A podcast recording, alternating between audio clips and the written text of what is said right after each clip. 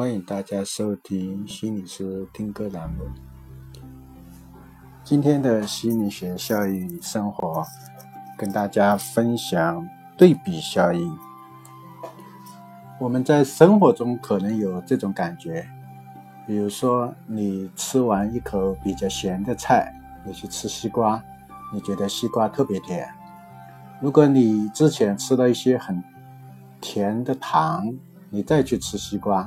你就觉得西瓜很淡，没有一点甜味，这种我们就叫对比效应。俗话说就是想要甜加点盐，就是这个道理。就说你如果觉得这一桌的菜都不够甜，你想吃起来甜一点，那么你可以把某些菜你加点盐。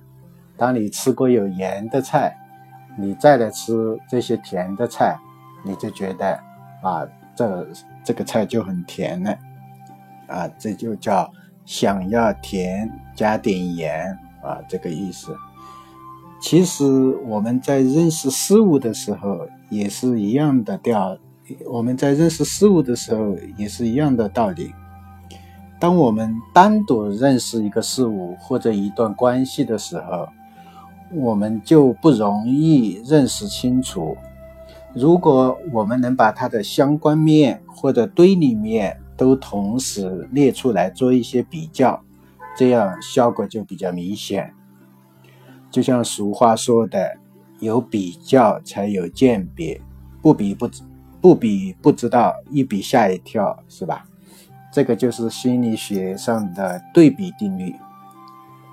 从本质上说，世界上是没有孤立存在的事物，任何事物都是在跟其他的事物比较中存在的。我们对任何事物下定义，就是用另外的一个事物去给这个事物下定义，用另外一种名词给这个事物来规定一些属性。所以，所有的事物都是。相关的对比的，在认识一个事物的时候，如果把它不同的事物也同时列出来进行比较，就会使它们各自的特点更加突出。这个用我们心理学里面来说，就是有一个背景跟一个一个一个主体。当你把背景跟当你把背景从主体中抽离出来的时候，这个就很容易被感知觉到啊。呃，比如老师在给学生讲三角形分类啊，如果讲的是直角三角形，他一般都同时会讲另外的两另外的两种三角形。比如锐角三角形跟钝角三三角形，这样通过三种三角形的对比，他就能知道直角三角形有什么本质的特征。那么我们在日常生活中，我们也希望大家能能多用对比。当你阐述一件事情阐述的不是很清楚的时候，可以。去找一个类似的或者跟它相对立的事情来做比较，这样一比较，别人就听得比较清楚了。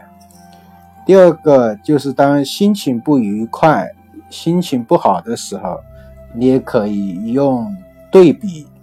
你想想，你以前受到过的挫折，你都过来了；你以前遇到很难过的一些事情，你也过来了。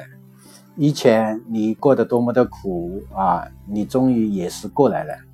这么一想，你的力量就被激发出来，你对自己就更有信心。因此，我们应该多利用这种对比定律。当然，在对比的时候，我们也是要有所甄别的。比如，我们有些人总是去。跟自己好很多的人去对比，隔壁的人又买房又买车了啊，别人又换宝马了或者怎么的，那么我们的对比要跟自己去对比啊，或者跟呃觉得对比了给自己的情绪呃带来好处的这种去对比，不要去对比那种。带来负向情绪的事情，好吧？今天的心理学效应与生活就跟大家分享到这里，谢谢大家，谢谢。这几天都比较忙，所以晚上才录了一段，谢谢大家支持，谢谢。